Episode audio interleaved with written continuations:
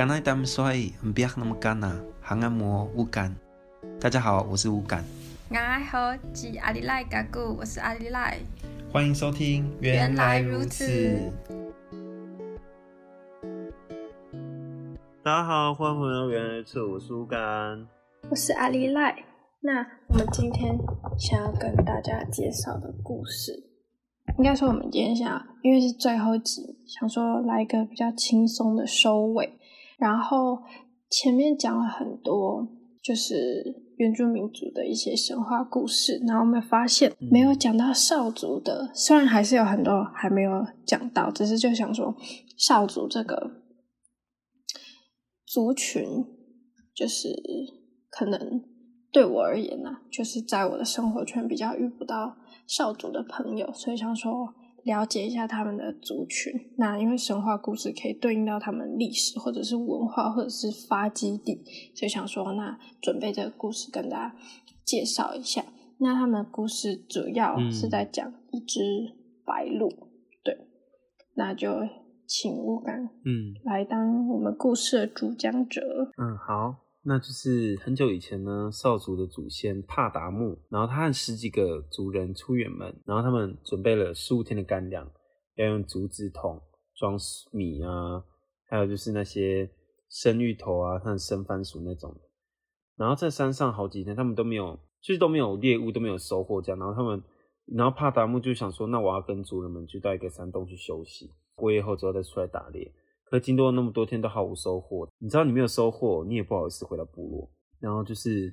虽然说他们知道他们的粮食已经不多了，然后所以他们在追求那些猎物的声音啊就越来越强烈。然后就有一天，有一只猎犬，它就它就吠得很厉害，然后它也在一个地方，就是丛林的一个地方这样拉来拉去。然后最后有几个人看到猎物，惊奇的发现，就是那个不是大山猪，它也不是野兔。然后这是一只从来没有见过的白鹿，然后这时候他们从本来是很失望嘛，因为刚刚有提到就是他们不好意思空手回部落，然后就转为振奋，然后他们就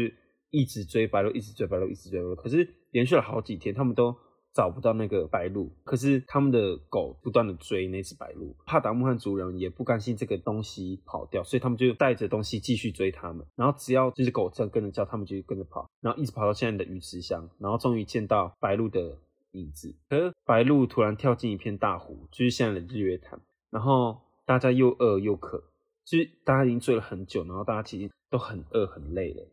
然后他们只好先带狗在那喝水啊。然后这时他们就发现脚边很多鱼啊，很多可以吃的东西。往身上看，有那些山猪肉啊、兔子肉、鸟肉跟蛇肉等等。然后可是他们却没有吃过鱼肉，然后所以他们就开始帮忙抓鱼、烤鱼，就是烤那个水边那个鱼，然后把。吃不完的鱼烤成干啊，当成就是因为类似现在的那种鱼干那种，然后解决了他们回去部落的问题。然后帕达木回到部落之后，就告诉族人说：“哎、他们发生了这些事，然后他们发现了一个新的地方。”然后族人都觉得说：“哎、欸，这个事情好神奇。”可是你知道，日子一天天过去，这个冒险的故事就是会被遗忘。可是主要带他们去那个地方的那个帕达木啊，他却忘不了这个地方，因为。他们没有吃过鱼，而且那边那么多的猎物，然后还有那么多可以吃的东西，所以他就想要带着所有的人，有大概差不多快一百个人吧，跟着他帕达木。然后，所以帕达木他其实是作为第一代的领袖，然后他作为那个把那些人带去那个现在那个那个日月潭那个地方的领袖，第一代头目。然后他们就是在今天拉鲁岛的附近一颗。三十个人才可以抱，据说啦，据说是三十个人才抱得住的巨大的茄冬树下，然后号召族人向四五神发誓说，他们从今以后，无论富贵贫穷，他们都不会搬开这这个地方。然后只要茄冬树长出一片新叶，少族人必增添一人。然后这个其实就是。少族的白鹿传说，其实是跟他们为什么会住在伊达少啊有一些关联，这样子。然后就是为什么为什么跟伊达少有关系？哦，就是伊达少其实是他们自己的自称，只是说那个日月潭这个地方本来就是叫日月潭嘛，对不对？只是这详细中间的一些细腻的地方，还是需要可能族人啊或或是比较懂的人理清。我们今天只是。参考了文化部的资料，对，这样子，嗯。嗯，所以从这个故事其实可以看到他们的发基地，然后还有他们的，因为每个部落不是都会有一个很代表性的一个自然自然景观，比如说、嗯、像泰雅族是那个什么？溪流，溪流，对。然后我记得还有，反正就每一个族群都会有，比如说特定的山。或者是特定的溪、啊、特定的河这样，嗯、然后像那个我们这一集的少族，他们的就是日月潭是他们的一个神圣的地方，这样。然后应该说会联想到的东西不一样吧？就是每一个族，嗯、你能举一些其他族的例子吗？你哎，比如说。好，那我就举我自己哈。比如说，大家想到泰鲁格族，就会想到泰鲁格国家公园。嗯，确定的。那其实对啊，但虽虽然说这些很既定的刻板印象对有些族人来讲是非常不舒服，可是就是因为这些地方它很代表那个族群，或者说某些的自然景物真的很代表某些族群，所以它才会被大家刻画在自己的脑海里面，这样子。嗯，那那在这边，嗯、因为还有剩呃不多的时间，但是就想说再跟大家分享一个小小。那我想讲一个。好啊，好啊，那你猫头鹰的故事。好啊，这也是少主。少主其实有好多故事诶，但我我就找到了猫头鹰这个可以跟大家讲。就反正故事都要从很久以前开始嘛。那他们的部落里面有一个非常漂亮的少女，但。这个少女她还没有结婚，可是却怀孕了。就是在过去的传统观念里面，还没有结婚你却怀孕了，对他们的部落来说是应该说族人啊，他们会觉得这是一个非常羞耻的行为，所以就对于这个少女是责备和排斥。那这个少女她就因为每天被主人这样讲讲讲嘛，所以她就受不了这样的责骂跟羞辱，她就跑到深山里面去躲起来。后来，因为少主刚刚提到有打猎的习惯，那几天之后，就是有打猎的族人回来，然后就告诉部落的，就是大家说，哎，那个少女已经冻死在深山里面，而且还就是变成了一只猫头鹰。可是这个故事讲到部落里面，大家都不相信，还以为是那个打猎的族人就是酒喝多了，然后乱讲话这样子。那自从这件事发生之后，族人里面有人怀孕，他们就会发现有只猫头鹰会飞到那个怀孕的妇女家里的屋顶上，然后一直在叫，一直在叫，好像是在提醒妇女们，就是你怀孕了，要好好珍惜自己的身体。然后这件事情就是对，一直发生在他们的部落里面，而且就是只要有人怀孕，就会有猫头鹰这样。那族人就才相信那个猎人讲的话说，原来那个猫头鹰真的是。那个少女的化身，所以就是对于他们族人来说，猫头鹰就会变成一个敬畏的一个动物。那也因为就是他们一开始排斥，然后责骂他，逼死了那个少女，然后来表达歉意，所以这件事一直到现在就会流传，就是代代相传，然后告诉主人说，猫头鹰是要敬畏的，不可以猎杀他们。至今，他们的少族文化还是有这个不能猎杀猫头鹰的禁忌，因为他们相信说，就是猫头鹰可以预知妇女怀孕的事情，而且他们还可以指引，就是在山上打猎的族人，不会让他们在森林里面迷路这样。然后从这件事，我们可以又知道说，就是猫头鹰对他们来说很重要，就像比如说贵族文化里面的。百步蛇就很重要，嗯，对。那大概就是这两个故事。那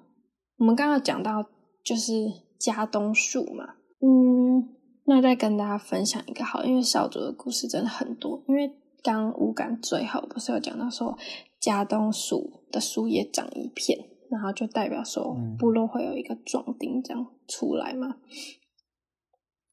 对，然后。他们驻足，就是少族，确实有在那个日月潭周遭的那个大不知道知道，就是水水水沙连那个地区，然后有继续生根，然后组建自己的家庭跟部落。但是因为在那个时候，汉人觊觎日月潭那边的，就是肥美的土地啊，然后还有就是源源不绝的水嘛，所以他们就现就是偷偷进去那个水沙连的地区，然后就爆发了就是激烈的战争。对，然后少主就是在这个茄东树，嗯、他的这个树有一个树王的庇佑下，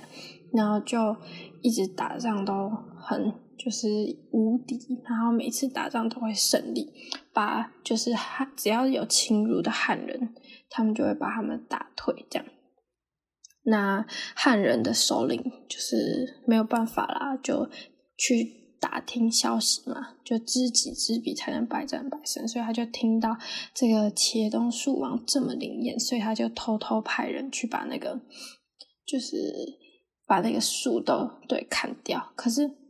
不管他怎么砍，然后砍得多严重，都断掉了。但是第二天醒过来会发现那棵树还是在那边，而且完全没有就是受伤的迹象，然后。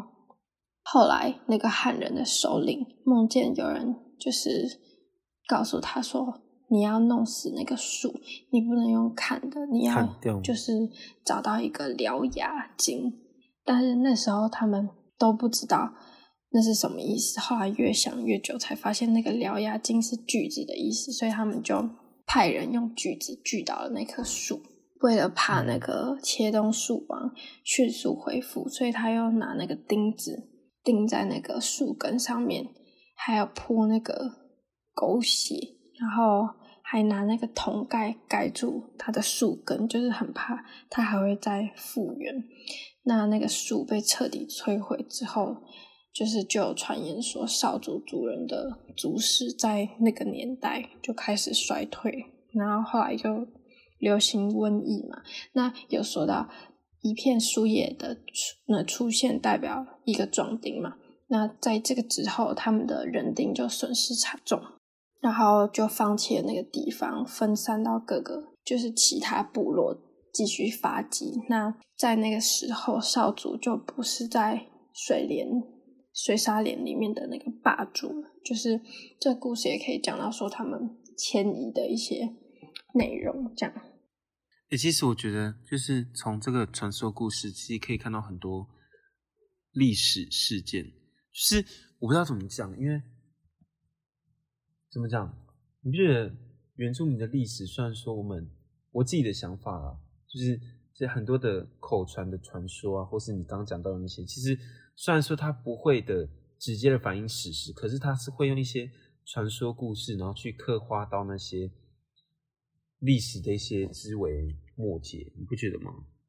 我觉得对，很多可以反映在像，像嗯，对，就像你刚刚讲那个他们被汉人的那个入侵这件事，就是虽然说他们不是直接讲说，哎、欸，他们因为汉人的那个迁徙啊，或是那个他们敌不过汉人人口的那个什么的，呃、嗯、的大强势文化的进入，但其实是他们是用这样的。他们其实也是让他们自己的知识，然后反映对对反映这个反映反映这个社会的现象。我自己觉得嗯，嗯，而且很多就是神话故事，你去看，你会看到他们重要的一些嗯，代表他们族群的一个动物，然后还有他们族群喜欢的颜色，然后会反映在他们的衣服上面。或者是说，你可以看到他们的发基地之类的，或是嗯一些部落的观念，这样。对啊，就像那时候，而且有时候有些传说会有一些不谋而合之处，就像我们之前有提过赛德克族的